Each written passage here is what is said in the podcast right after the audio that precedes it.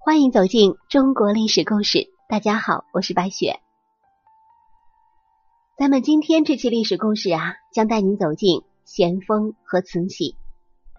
咸丰这个皇帝虽然在历史的评价并不好，但是他是中国历史上最后一个掌握实权的皇帝。咸丰也不傻，只是没有能力而已。在位期间，也有看出慈禧的政治野心，有过自己死前。除掉慈禧的想法，但是最后为什么又放弃了呢？咸丰是道光的第四个儿子，但是他的三位哥哥都英年早逝，所以他成为实际上的长子。咸丰皇帝在没有上位之前，最大的竞争者是他的六弟，一个仁厚贤德，一个聪明机变。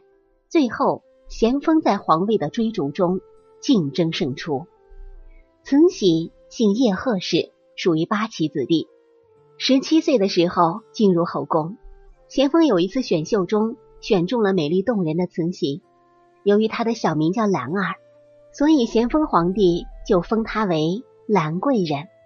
这位新入宫的兰贵人美艳动人，而且善解人意，很快得到咸丰的独宠。仅仅两年，她就晋升为懿妃。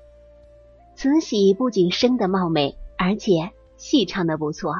咸丰又特别喜欢唱戏听戏，对慈禧更是宠爱有加。一路上摸爬滚打，从兰贵人一路升为一嫔、一妃、一贵妃，加上其他的妃嫔的肚子相当不争气。而慈禧又生下了咸丰皇帝唯一的儿子同治，慈禧在后宫的地位是急剧上升。大有赶上慈安太后的趋势。咸丰因为这位懿妃经常连早朝都不上，加上咸丰皇帝纵欲过度，身体也是越来越差。咸丰在刚即位的时候也是比较勤政的，也是很想有一番作为。当时的朝局正值内忧外患之际，内忧有太平天国运动，外患则有列强联军入侵。在连续的几次打击之下。咸丰索性彻底放弃，沉迷酒色，还吸上了鸦片，天天麻痹自己，无心处理朝政。慈禧擅长书法，于是咸丰皇帝经常口授，让其代笔批阅奏章，并且允许懿贵妃发表自己的看法和意见，这就让懿贵妃有机会接触到朝政和参与其中，引发朝中很多大臣的不满。后来英法联军入侵。二次鸦片战争开启，咸丰被列强吓破了胆，不但没有组织军队抵抗，反而慌忙的携带老婆孩子以及王公大臣，以巡狩为名逃往热河行宫，导致联军进入北京城，烧杀抢掠，残害百姓，还把圆明园洗劫一空。在热河的这段日子，咸丰皇帝依然是寻欢作乐，纵情声色。不久之后，咸丰皇帝便病倒在床。他知道自己快不行了，才开始考虑自己的身后之事。咸丰一共有两个儿子，次子出生就夭折了，只剩下载淳这一个儿子。载淳成为继位的唯一人选，就是后面的同治皇帝。可是当时的同治只是一个六岁的小孩，咸丰明白。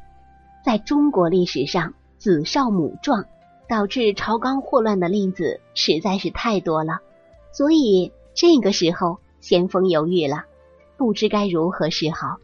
同时，不满慈禧干政的肃顺等大臣趁机提议，希望咸丰学习汉武帝杀母立子，除掉慈禧，以免为清朝带来祸患。咸丰于是有了死前除掉慈禧的念头。可是咸丰皇帝最后没有下定决心除掉慈禧，也许最主要的原因啊，是因为需要制衡当时的政治势力。当时朝中大概分为三股政治势力，其一是以肃顺为首的顾命八大臣，他们由宗室亲贵和朝廷重臣所组成，把持朝政大权。咸丰皇帝定好了顾命八大臣的人选，却没有给予。实际掌权的名分，八人的身份是赞襄，也就是顾问的意思，没有真正的名分，也是咸丰皇帝制约八大臣的一种方法之一。其二是帝印势力，也就是咸丰兄弟的政治势力，尤其是恭亲王奕欣、醇亲王奕轩，年富力强。特别是六弟奕欣，就差一点在皇位的争斗中胜出，后面被咸丰皇帝免去了重要的职务。他可以联合众兄弟和在京的大臣们，也是一股强大的政治势力。其三就是两宫太后的势力了。同治皇帝才六岁，不能亲政，颁发诏谕、批发奏折，需经慈安、慈禧两太后钱御赏、同道堂这两个印章才能生效。所以，真正的朝政是两宫太后和顾命八大臣共同执掌。咸丰皇帝这样安排的本意其实是好的，让八大臣和两宫太后能够相互制衡，避免出现一方专权的局面。两宫太后当中的慈安性格柔弱，又不喜朝政，所以只能靠慈禧来牵制八大臣的势力。这也就是为什么咸丰死前没有杀掉慈禧的主要原因。但是政治势力这种东西呀。根本就不可能做到完全相当。比如在这三股的政治势力当中，两宫太后的实际权力大于八大臣；三股势力中，帝后力量更占有优势。他们联合帝印势力起来，共同对付八大臣，打破这种政治势力的制衡。而其后发生的事实也证明了这一点。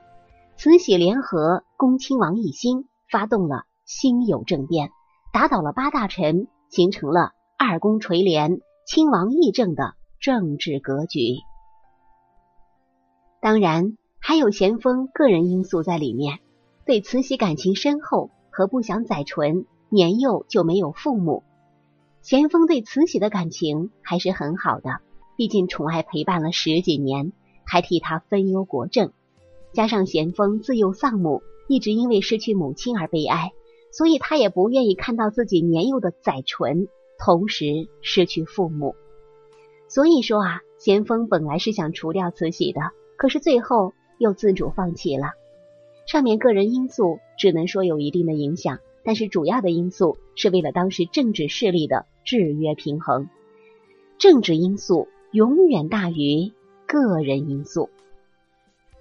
好了，朋友们，本期的故事到这里就结束了，感谢您的收听。喜欢的朋友欢迎点赞转发，也欢迎您评论留言。下期节目我们将带您走进花木兰的故事。我是白雪，下期再见。